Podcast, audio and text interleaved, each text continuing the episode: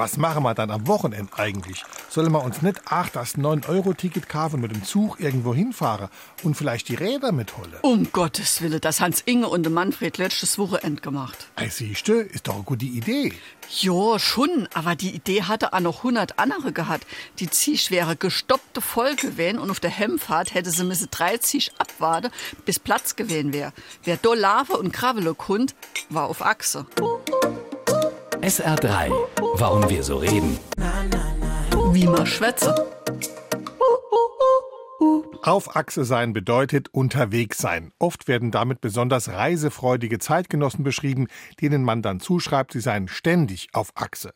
Mit Achse ist natürlich das Bauteil von Autos, Eisenbahnen oder sonstigen Fahrzeugen gemeint, das die beiden Räder verbindet oder wie beim Fahrrad das Rad mit der Gabel.